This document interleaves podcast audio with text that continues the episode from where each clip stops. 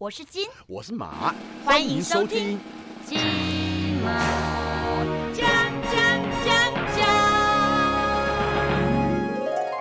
大家好，我是阿金。小贤来了，大家好，我们上次讲到那个灵异的东西，今天一样要聊我们的灵异事件啊。听我们声音就知道要聊什么了。嗯，好不好？延续上次的话题。那有一次是我见过，我看到九个，九个那个真的是超夸张的。那个时候是我爸爸去世的时候，然后我们在那个南头的那个殡仪馆，嗯，那时候就是呃依照习俗，然后我们就会做头七。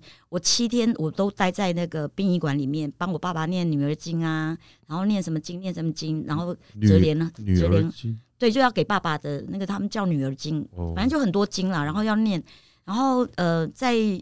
殡仪馆待了七天，然后把我爸爸的后事安葬好之后呢，我们就回来台北。那通常我们知道，如果去参加一些丧事，然后自己体质比较敏感的人都会知道，可能要带溶液片啊，嗯，哦，或者是你要出去外面去餐厅啊，或者去便利商店走一圈，对，先出过个水，你再回家。嗯，然后那天我太累了，我就忘了，然后我就直接回到家。我回到家洗完澡，我就想说啊，赶快躺在床上睡，要睡觉了。我一躺下去呢。我的耳边就这样轰，好大声，很像那个什么轰炸机从你的耳边这样飞过。我眼睛紧闭的，我想说惨了惨了，我刚刚忘记去外面餐厅或者便利商店过个水，然后我就直接回来。我说惨了，这次不晓不晓得要要看到什么，我眼睛就闭着，我死不张开哦。结果呢，越不张开呢，那个轰炸机的声音就越来越大，大到我的耳朵已经无法承受那个分贝了。我心想说好吧，还是。早晚还是要见公婆的，我还是得把眼睛打开。我眼睛一打开，好啦，我躺在床上哦，我的我的左手边有一个像黑熊的阴影，就是一个熊的样子，就全黑的，坐在我的床旁边。然后我身体不能动，可是我眼睛可以动嘛。然后就一尊这样子，然后我的眼前有一颗人头背对着我，然后我的左边有两个宫女，清末民初的那时候的宫女。他们是戴发髻哦，然后没有没有多余的饰品，然后穿的长袍的长的袍子，就是《甄嬛传》里面的那种宫女造型。对对，可是她就是很朴素，所以我在想，应该是文人人家的宫女。这边两个，然后我右手边有两个，我的对面两个，然后六个六个宫女呢，穿的都是那种淡绿色的袍袍子。嗯，对。然后我的右斜角房间的那个角落那个地方是一个男的，已经剪短发了。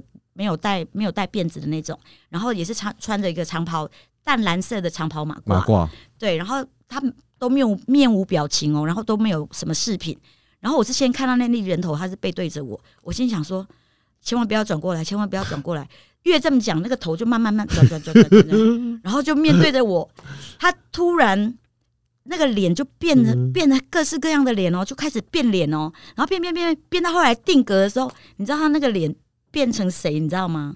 变成我姐姐的脸，因为我那天晚上是跟我姐姐分开的，最后的她定到我姐姐，我就吓到了。我想说，该不会我姐姐发生什么事情吧？就很害怕。然后那个人头就这样对着我，然后我那时候已经念，我那时候是皈依密宗嘛，所以我那时候常常念那个什么 Om Om Mani Padme Hum。突然我的心里一静，我心想说，我不怕你们，我不怕你们，我不怕你们，我我就在心里一直默念。嗯。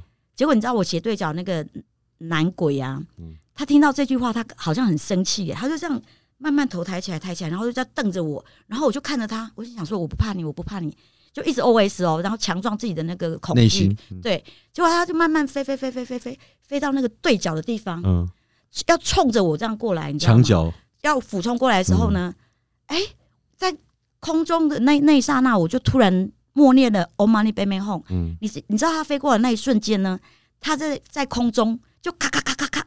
结成冰，然后突然化成一阵烟，然后那化成一阵烟的时候，所有全部都不见了。我只是念了 Om Mani p a m e h o m 那时候我已经不知道念了几万遍了。我后来才发现，原来念经的功力，那是我第一次遇到我可以赶鬼的。好扯哦！一般都是一个，你居然九个。因为像我，我爸之前也是有遇到过。我爸以前念四星，那他以前上课他骑摩托车，呃，以前他说他去学校都会经过新海隧道。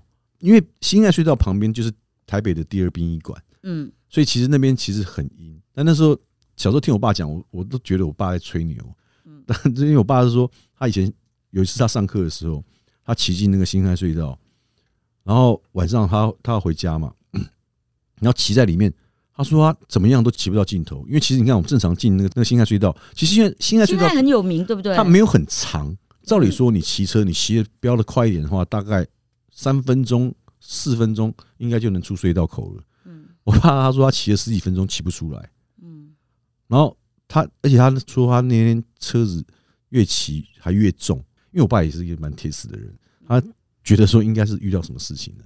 然后那我说那爸，那你那时候这样子你骑不出来，然后你又一直车越来越重，那我说你怎么办？他说他那时候就气到，索性不骑，把车靠路边，就停在那个新安隧道里面的路边，气到他说他说他那时候想拉想拉尿，嗯。他就说很好，他就直接在旁边，在新安隧道那边把裤子就脱了，就开始在那边小便。他说他，我说那你是对着墙壁小吗？他说没有，他乱射，嗯。乱扫乱扫，因为他说反正那个时候隧道里面没有人嘛，就感觉好像有什么不一样的样。啊，想说嗯，这样子再骑一下看看好了。就哎、奇怪，他一坐上他一骑上车，马上一分钟之内就出隧道了。对啊，那我爸那时候跟我说，他这样子应该就是鬼打墙了。嗯嗯，因为他不止在辛亥隧道遇到过，他连在那个南海路的植物园，嗯。他说他去那边看鬼打墙，看莲花，也是。嗯，他就说他那时候也是跟几个同学就去那边去植物园里面去赏莲花，也是啊，进去了，哎，植物园没有很大，那白天那个路其实就是那样子，那只是刚好那天可能就是植物园里面它没有没有那个路灯，然后没有照明，可能就是在那边走，可是想说那个路就是那样子，怎么可能走不出来？就还真的走不出来。他们在里面绕绕绕，他们听说他们绕了好像一两个小时有，就怎么走都走不出来。嗯后来也是同学排一排一起对对那个树枝开始乱撒，撒完之后，哎、就走出来。我记得有一次，有一次我是去呃去澎湖，然后那个饭店现在还在哦。嗯然后你知道边间的饭饭店特别阴，哎、他们给我是两边有房子，对不对？然后到最后一间有一间小间的，我一打开。我就吓，不晓得怎么搞的，我全身就是鸡皮疙瘩。我虽然没有看到东西，但是哎我全身就鸡皮疙瘩。那我就跟他说，我可不可以换房间？这间我有点觉得怪怪的。嗯他们就跟我跟我说，哦，好吧，那就帮我一样在左边的最后一间，你知道吗？嗯那那间是在一个独立的嘛，然后在左边的最后一间就给我，我跟我宣传两个人，然后我们因为是晚上的演出，所以我们下午的时候就想说在房间休息一下。我还记得那时候我看到庾澄庆还在电视上唱歌哦，嗯然后呢，通常见鬼第一件事情就是灯会变暗，然后我宣传在睡觉，然后我就这边看电视，看着看着，哎、怎么灯突然变暗一半了？我说啊，完了，然后我身体又不能动了，我想完了，我这次不不晓得要看到什么了。嗯，接下来在我的面前啊，我就看到一个董事长椅，有没有那种椅子？董事长对，嗯那种董事长可以转的那种。哦，可以转像沙发一样那样子。对对对，那种嗯董事长椅、上面就坐了一个半透明的人，我想说，哎、是谁啊？然后就往上看，然后结果呢，他戴白手套，然后又有一个蝴蝶结，黑色的蝴蝶结，然后呃白手套，然后我就看他手两个手一直在动动动动动，不知道在动什么这样子，嗯，就两个大拇指按的很用力，这样我仔细看，哎、那不是我的电动玩具吗？为什么在他手上？然后再往上看，没有头，然后就一个人这边打打打打打，我就开始使劲我最大最大的力气要叫我的宣传起来，我再怎么叫他就叫不醒，你知道吗？嗯然后后来我又使出我的绝招，我就是咬舌头，然后我一咬舌头之后就啊，全身一震动，好啦，那个灯又大放光明，然后那个没有头的无头男玩我电动玩具那个人人人就不见了，嗯我就跟我宣传说，哎呀，我刚刚是在叫你，我叫的很用力耶，你有没有听到？他想说没有啊，我只有听到你的声音是嗯嗯嗯嗯嗯嗯这样子而已。好了，我再讲一个拍戏的，也是很很巧合啊。那时候在拍拍戏在南部嘛，呃，嗯，然后那个我晚上我就坐那个巴士下去，然后下去的时候我想说，哎、在那个几个钟头、三四个钟头的车程，那不然在在车上我就翻翻点小说看看好了。嗯然后那个时候我我就在便利商店，我就想说，哎、那那就买个鬼故事来看好了。我就看有几本那种小本的鬼故事有没有？对，我想说我就无聊时间就在那个车上就可以看一下这样，嗯然后我就哎、买那三本，其中有一本呢就叫嗯三一一号房。然后你反正里面讲的故事呢，我就翻翻翻翻翻，它里面讲的故事反正就是有一个在卖咸酥鸡的先生，然后他租了个房子是租住在三一一，然后就发生一些灵异的事件啊。嗯好，看完之后呢，目的地也到了，我就到了那个旅社去。那天呢，哎、我就到柜台要拿我的钥匙，结果呢，那个太太她竟然拿给我的牌子三一一号房，嗯，我看到我都吓坏了，我心想说，我才看刚看一本鬼鬼故事小说是嗯。三一一，嗯。然后你现在给我三一一，我哪敢住啊？我说，呃，不好意思，不好意思，那个我可以换房间。嗯，就会换到九一一嘛。我，就我就跟那个太太讲说，你看我我买的这个鬼鬼故事小说是三一一，我我不敢住，他也不啰嗦哎、嗯。他就让我换到斜对面三零六，我就住到三零六，然后一夜好眠，然后但是还是心脏还是咚咚跳，想说，哎，那个住三一一的人不晓得会怎样哦、嗯好啦，然后第二天起来，我就问，我就问那个太太说：“哎、请问三一是谁住啊？”后来她说：“哦，导演。”我们一到那个拍戏现场，嗯我说：“导演早，导演早，导演你昨天晚上睡得好吗？”这样子，嗯导演说：“非常不好。”我说：“怎么了？”他说：“我不晓得我是眼花还是怎么了。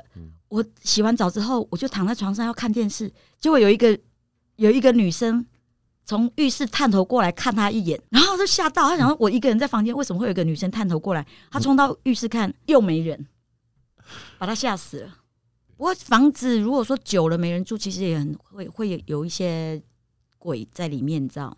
我亲身经历是我们我家在在国父纪念馆这边，嗯就以前刚买的时候，然后那个时候已经很久没人住了，所以我们就买了之后，然后就重新装潢啊，然后就住进去了。我住进去的时候呢，我们家是七八层楼嘛，七八九楼。然后装潢好的时候呢，奇怪，我在我们家那个七楼到八楼转角楼梯的转角，我就看到一个小小脚印。嗯然后我想说，哎、我们家那个从装潢好到现在住进来，都还没有人招待人来玩过，嗯哪来的浮出一个那个小脚印？我就觉得很怪，那脚印就留在那边。呃，墙壁也是新刷的嘛，然后我就每天上上下下楼梯的时候，就一直看那脚印，我就百思不解。嗯好啦，接接下来接下来呢？哎、我们我住八楼嘛，我们八楼有两个房间，我是住一个房间，然后对面还有一个房间。我就每天晚上哦，我就会听到，我如果在房间里面，我就听到这样这样一声很大声这样，然后我想哎、什么声音？然后在对面我就冲进去看，没有看到东西。每天晚上就嘣一声这样子，很大很大声的嘣一声这样。好啦，那也就算了，我也看不到那个东西。那我就我就晚上睡觉呢，哎、那个时候以前你记不记得以前是那种手提式的音响，然后可以放卡带，嗯然后可以放 CD，嗯对，然后卡带按下去是不是要很用力？嗯对，那我通常是两边卡带我都会放好，然后 CD 也都会放好。